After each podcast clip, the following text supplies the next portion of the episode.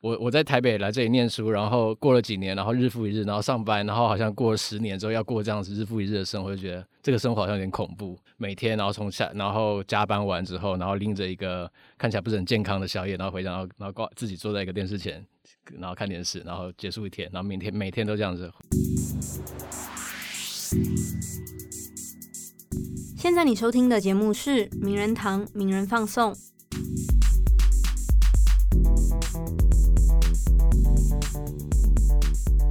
Hello，大家好，欢迎收听《名人放送》，我是新辉，我是柏松。今天我们在节目一开始呢，要先跟我们的听友分享一个超级 super 厉害的消息，就是呢，我们在十月二十一号柏松生日当天，获知我们入围了第十九届卓越新闻奖的 Parkes 新闻奖。怎样感想如何？哎，其实我入行要七年啦，我其实前面几年对这个都觉得还好，哎，因为名人堂本身其实是专栏类的，是公共论坛，是我们要去争取像卓越新闻这样的新闻奖项，好像是比较难，因为我们也不做报道嘛，那也不是啊，像可以争取的传统的新闻文文本的类型。那今年呢，我们其实毛起来报名，除了报名 p a r k 新闻那之后，我们的作者徐子轩也入围了新闻评论奖。对，那其实我觉得对我来说，做了快七年，还蛮振奋的。嗯，尤其今年以来，好像诸事不顺的感觉，这有点振奋人心啊，打一些强心针的感觉。嗯，那新会嘞，这个我们要好好讲一下新会。新会入行目前八个月，哇，八个月就。首度哦，入围了，还是首届的卓越新闻奖 p a r k e t 新闻奖类别，你有什么心得？我觉得还是感谢听友啦，就是大家支持名人放送，我们才能去发展出一些很有趣的题目。因为不得不说，就是你知道一个菜鸟去得一个奖或入围一个奖，真的很莫名其妙。就是我根本不知道这个奖。在可能业界有多大的分量，但是，嗯，即使我知道他的名气，但他对对我来说，真的不是可能对博松意义跟对我的意义会非常不一样。但我觉得还是可以跟听友分享一下这个喜悦。哎，我先插个话，虽然说这个新会说他心情跟我不一样，不过你知道卓越新闻奖得奖是有奖金的吗？哦。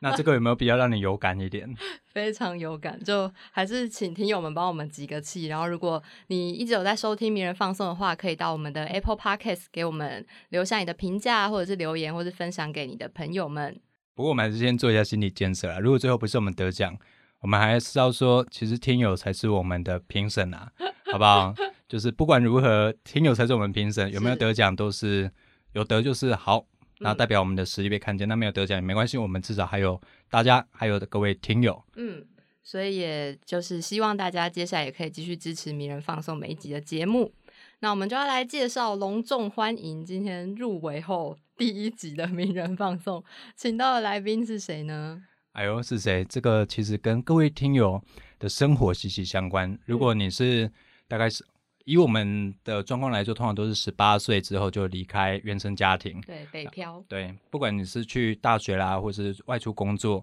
你就离开到北上嘛。然后像我们都南博了，那我们就北上台北读书。嗯，那可能十八岁之后就开始住住学校，然后可能住宿舍就觉得社监管太多，嗯，晚上出去买个咸酥鸡回来，还要那边问问一堆有的没的，所以大家就搬出去外面住。可是搬出去外面住之后，你就面临到很多问题。嗯。所以呢，后来其实也开始发展出很多不同形态的租屋模式。可能有的人住套房啊，有的人跟别人一起共租家庭式。但其实现在也出现了所谓共生公寓这样子的形态。那我们这一集就是来介绍这个 co-living 啊。嗯。那我记得在几年前呢，有一个团队非常的出名。那我们也是趁着卓越新闻奖入围以来第一组来宾的这个气势。邀请他们上我们节目，他就是九楼。那信荣跟大家打声招呼，Hello，大家好。诶，是以九楼的创办人的身份，是是是，是我们的信荣，是我们名人放送入围后第一集的来宾，诚惶诚恐。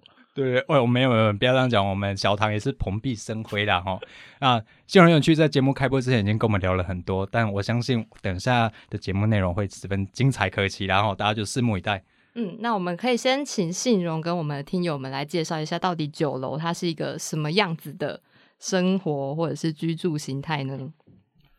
好，大家好，就是酒楼其实就是在我还在念书的时候，那时候在在在学校念研究所的时候，那其实刚刚呃博松有提到，就是觉得想要在外面租房子，但是其实大家租过房子就会知道，说不论是呃硬体环境也好，或者说跟房东的沟通，或者是房仲可能收完中介费，他也不会管接下来太多其他事情等等。对对，所以就那时候就觉得，哎，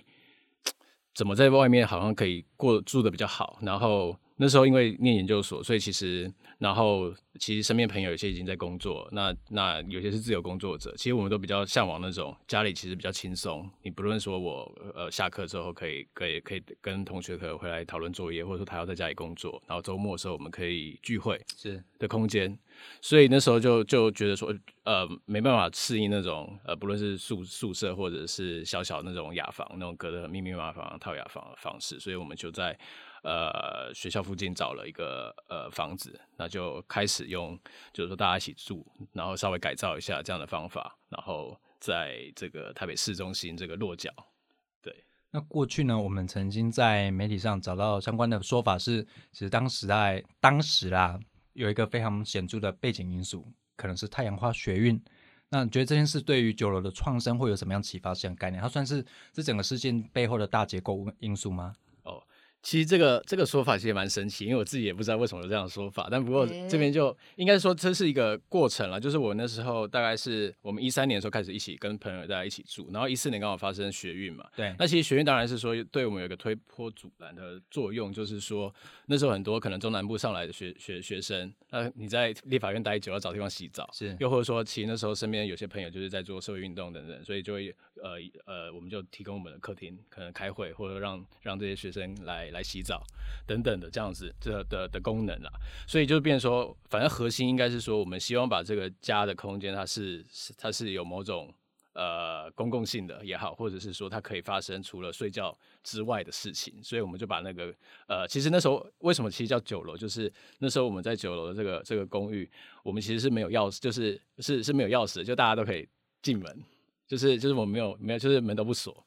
对，所以就是说，所以就变成说，大家习惯就是说，哎，要要要去酒楼。这样子，还是一个这样子的小小的、小小的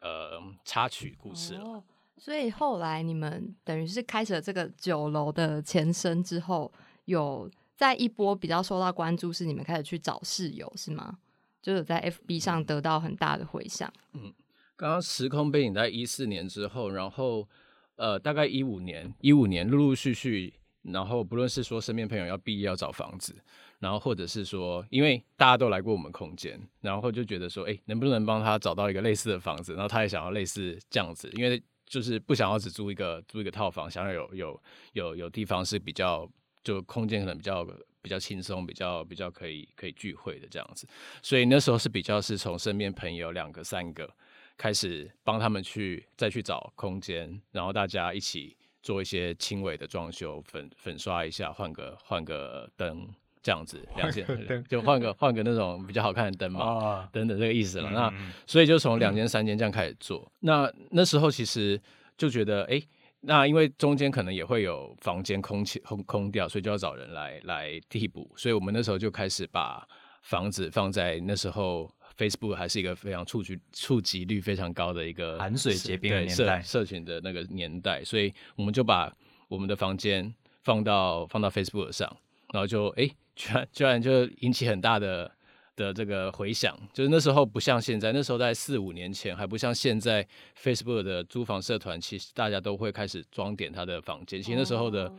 我觉得是蛮有差的，那个蛮有感的，就是五五六年前那个租房的样子，其实比现在还要再再惨很多。就现在其实很多二房东都会稍微。装饰一下他的房间才敢出租，那时候是什么烂房子都有。现在手机拍照功能也很好啦。对啊，对啊，就是各种各种效果处理都是远胜于五年前。所以那时候五年前剖出来的时候，就就大量的转载。我们那时候其实，在那之前，因为我们自己住，我们自己就设了一个粉砖，就叫酒楼，那可能就是十几个人按赞，这样就是朋友按赞这样子。然后那一夜之间就是几千个人，几千个人转载，然后就变成好一夜之间就可能翻到快八千一万之类，就是翻翻翻很多倍。那你们贴文写什么啊？我们天文就是说真室友，然后然后把房间的照片抛出去，然后就说月租金多少钱，然后大概干嘛干嘛干嘛这样，就其实就是很很单纯的一些真事，只是说平常的贴很很平常，只是说那个房间相对漂亮了一点，就是说漂亮也还好，但是就是比一般的漂亮这样子，然后就很多人转载，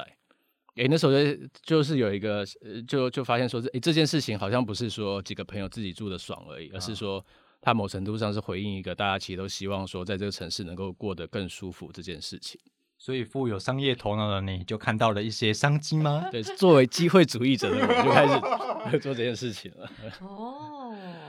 因为你刚刚有提到说，就是才因为这个贴文才发现，哎，原来大家都有这样子的需求，就是在台北住的舒适。那你觉得你之前观察到在台北住的不舒适的人，到底是面临着什么样子的问题？因为我自己之前也会觉得有这样的，就是有这样的感觉，就好像我在台北怎么样都很难住的舒适。不然我讲一下我曾经住过多累的好不好？好啊。阿达，你们也讲一下你们住过多累。我第一次从我有大学在台中念书，然后后来硕士班考来台北嘛，然后就来台北念研究所的时候，那时候落脚在一个靠近夜市的地方，我们就不要讲哪里好了。然后那时候看嘛，因为那时候要从中中部，有时候甚至我已经回到台南，要再来台北看房子，实在很不方便，所以我就一天就规划好几个点，一天就把它全部看完。然后看到一间啊，其实就人生地不熟，真的我很少来台北那时候啦。然后来到台北之后呢，房东就跟我说啊，这个很棒啊。然后问问之后说，哎，你马南博人哦。然后说哦，马南博人，我北东啦。嗯。然后说哦，北屏东来打拼，让南博进来叫过几个啊。然后说，那我就跟他说啊，可以打个折吗？他说阿丽，他说跟我说，你如果签个两年的话，七千八算你七千五，嗯，好不好？是不是很不错？有没有？还不错，还不错。你这样你被说服了是不是？不行，这样这是话术啊。然后呢？我就签了两年，然后我觉得那两年我住的很不舒服，因为它其实是一个格局非常阴暗的地方，又非常潮湿，然后地上的那种呃地板，我也觉得说看很可怕，就是黑黑的那一种，然后加上又晒不到太阳，然后整个房间都是黑暗的。哦天哪，那那两年之间，我超级讨厌回家的。所以我几乎都是在学校研究室啊，可以混到多晚就混到多晚，然后才回家，就把它当一个睡觉的地方。所以我那时候深刻感受到说，到底是回一个家呢，还是回一间房间？嗯，所以那时候就想到说，天哪，我就回一间房间呢。但我觉得这就是台，尤其台北市租房很容易遇到的状况，因为我之前也有住过一个也是没有窗户的房间，然后可能大概三四平而已吧，就是书桌、床，然后浴室。衣柜，然后就没有什么可以额外再占的空间。就像博松刚刚说，就是会，嗯，早上起床你也不知道现在是几点，然后睡个午觉你也不知道你睡到几点了，就是完全房间也是没有任何的光线，然后还要八千块这样，对，要八千块，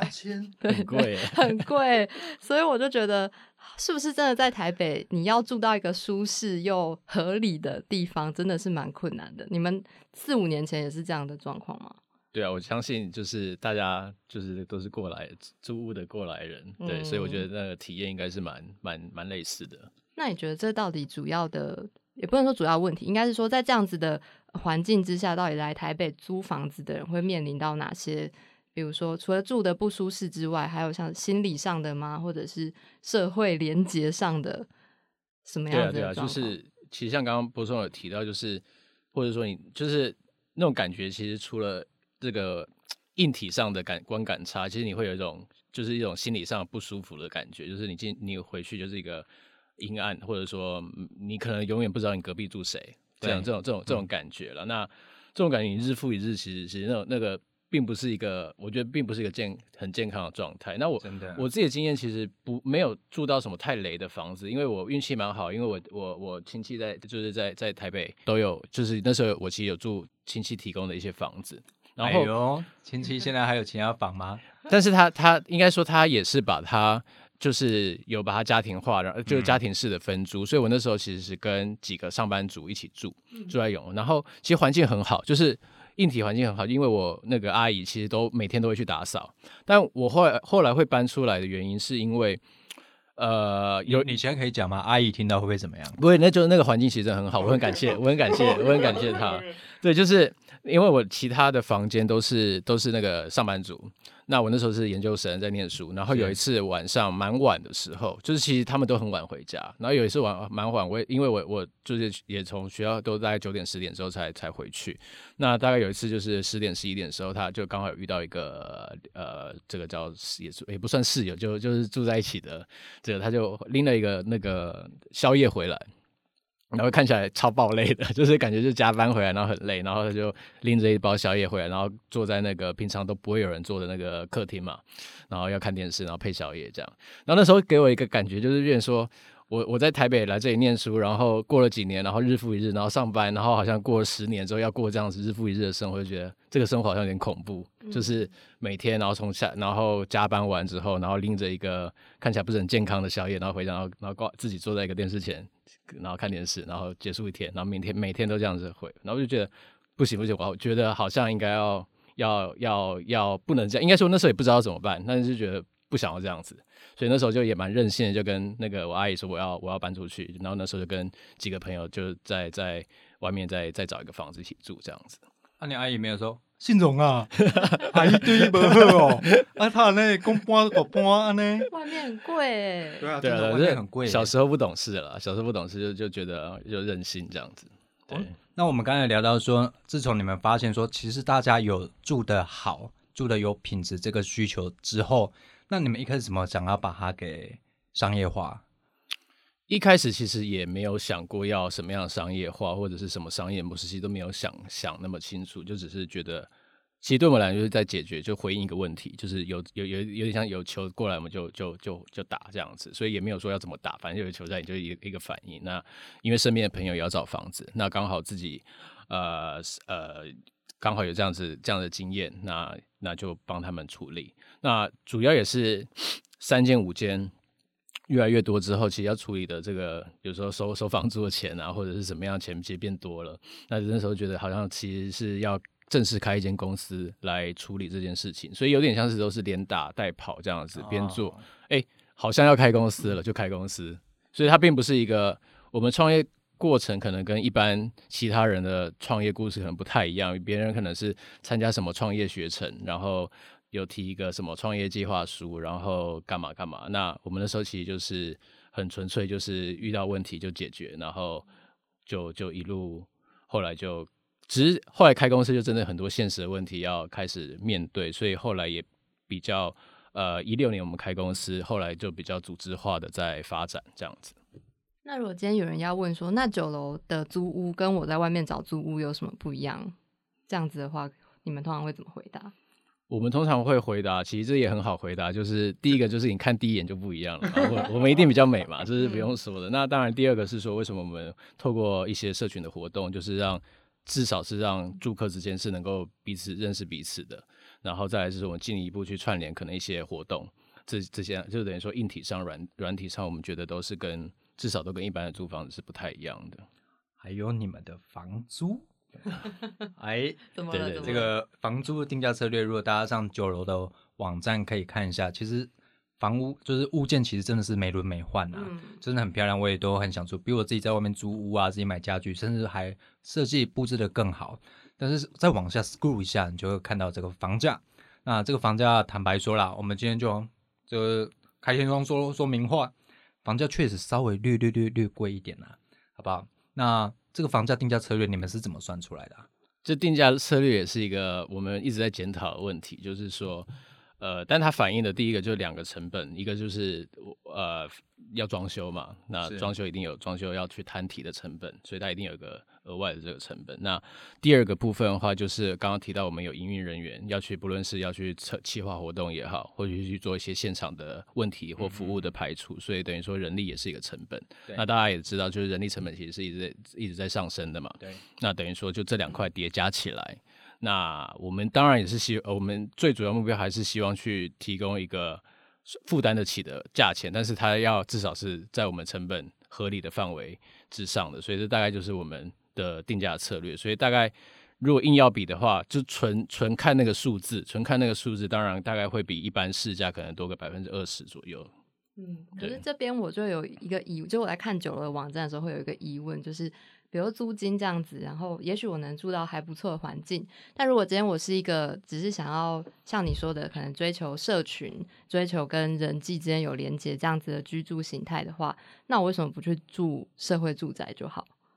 你问的问题非常好，所以为什么我们也经营社会住宅？就是 我觉得其实就是客群的区分，就是有些人不可能不在意房间漂漂不漂漂亮，他可能想要就是觉得。呃连呃可负担，然后他可能需要的是呃其他需求的，那这这个需求我们就就当然就会推荐他去申请社会住宅。那社会住宅租金大概也是就是市价的大概八折左右。嗯，是对对对。那因为我觉得不同的呃组织或不同的。呃，就是政府它有它它的目的性，那我们民间营运有我们民间的你说现实性或或或的考量，但是我觉得它其实是区分是你不同的需求、不同的市场。有些人你要比较美轮美奂，然后又要有服务的，那当然它相对应的有它的成本在。对，那如果你是要一个社区的感觉的，那当然可以去选择社会住宅。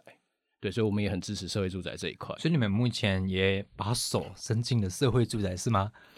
是社会住宅的手伸进了我们，是是是是，对对对。但是我蛮期待的，因为确实新会讲的，我也有想过说，那我我我如果不是边缘人，我想要有一些社群上的连接跟互动，可是九楼的房价以现在台北市的上班族薪水来说，我可能觉得略贵一点，可能会觉得。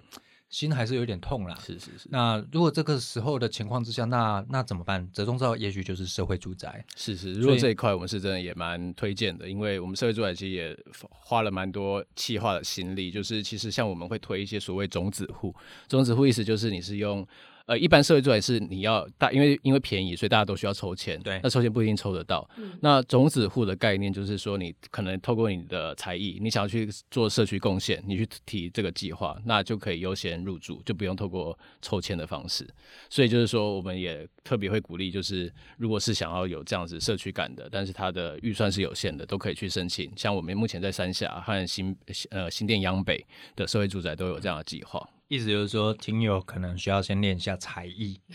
对不对？就是一艺在手，希望无穷啊！哈，如果增加你这个入签的机会、中签的机会，对对对对对。可是这样听起来，就是比如像什么社社群啊、社区这些，用这些词，其实我们听的都觉得哦，可以想象大概是怎样。可是好像有点不知道他到底要怎么在一个房子里面实践呢？就是酒楼到底要怎么把社群这个东西放到你们的物件里面？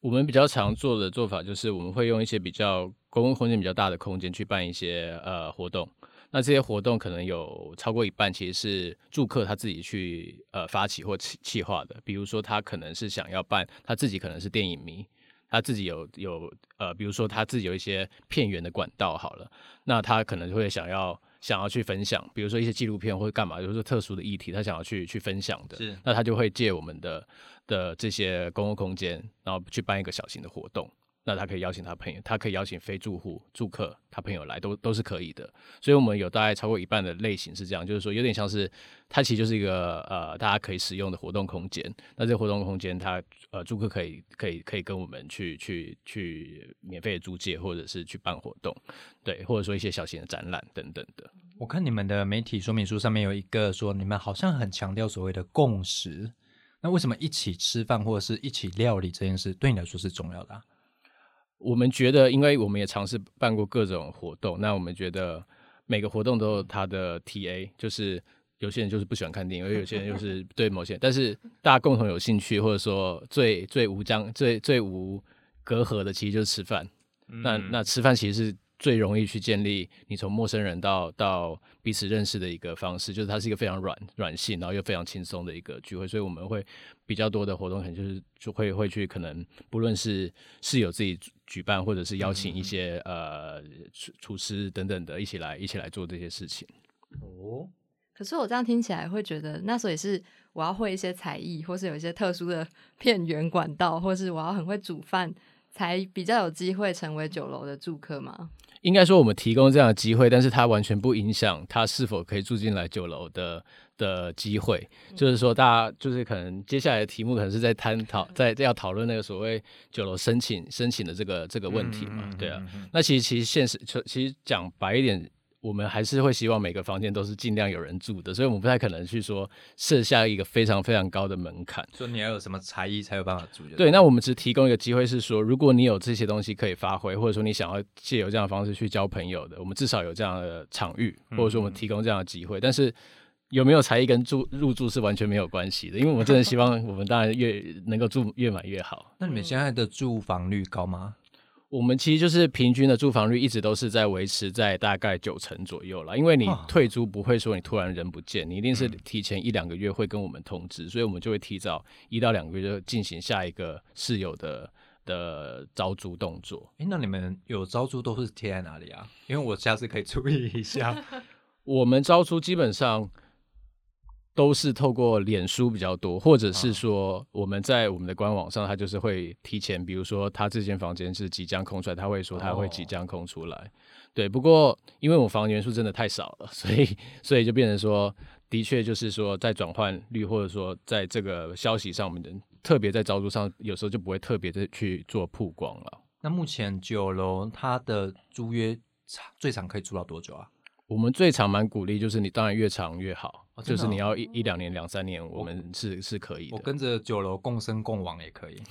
就是一起住到这么欢迎欢迎欢迎。哦，所以你们可能也不会排斥说，哦，可能房客年纪大了就不希望他住在这里之类的。我们基本上没有预设了，对，没有预设，对啊。我们最高三十几岁，三十几岁算算年轻了。我们最高收过六七十岁的都有，真的，而且还不止一个，两三个都有。因为这个这个 case 也蛮有趣，就是一些。长辈从什么美国回来，然后要享用这个中华民国的鉴宝 之类的之类的，所以他会在台湾住个两三个月。那他们怎么找到你们的？对，通常是什么儿孙辈的可能介绍吧。那那当然就是说住两三个月，其实住我们这里算划算，比起你可能要订 Airbnb 或者是说住饭店嘛。真的真的。所以就是说付个两万多块左右。哎，就是一个他们的选项。那我们还真的接接接接触过至少三个左右是六十岁以上的，真的，因为用到健保无价 没有啦，健保是 我知道的其中一个，那我不太清楚。另外，另外他们确切就，但是就医的确是一个，就是台湾的医疗，就回来就回国就医是一个是一个需求了。哎，可是蛮好奇，那像这种六七十岁的长辈在酒楼这样的环境里面，你你有观察到他们在里面是怎么跟其他住？租客互动吗？当然是不太互动啊！对对对对对，当然说我们好像唯一一次互动是一起唱过卡拉 OK 这样，就是我们那个地下室可以唱唱卡拉 OK。他的歌单你可以哦？没有，就是当然我们要应该说我们就会配合他点一些那种呃，这个年轻人也听过的这个老歌单嘛。龙的传人是吗？龙的传人长辈不知道吧？之类之就是。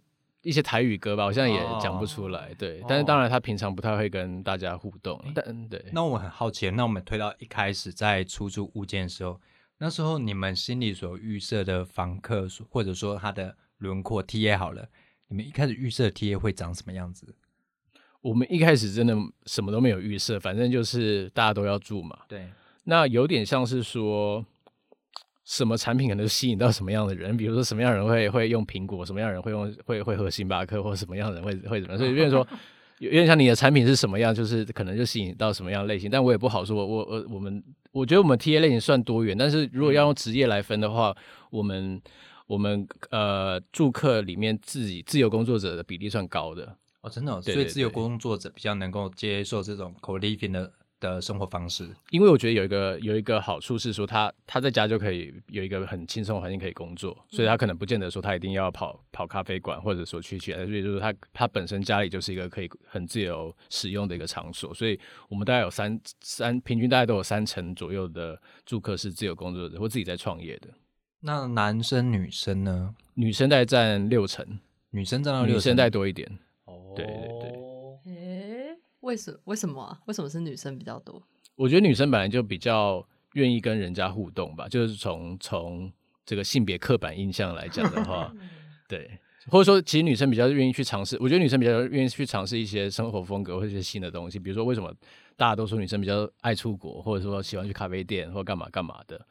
那我觉得其实某程度来讲。Co living 也是一个这样子的现象，因为我一直以为说啊，生理女性好了，可能会对个人的隐私或者所谓的安全会比较有更多的考量。可是因为 Co living 基本上它的客厅是一个开放式的空间，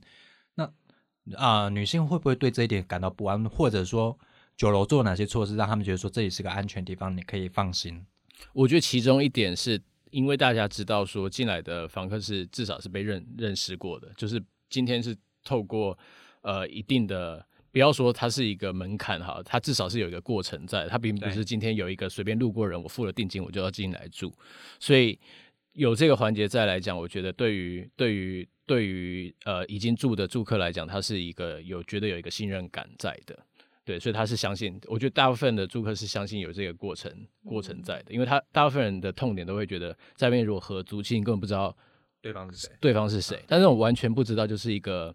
不安全感嘛。对，对对对。可是这又讲到一个我们在这一集节目录制之前的重点，就是网络上有一个传言迷思，就是入住酒楼之前要经过重重关卡。问卷啊，面试啊，然后很多关很多关以后还不一定能入住酒楼，这是真的吗？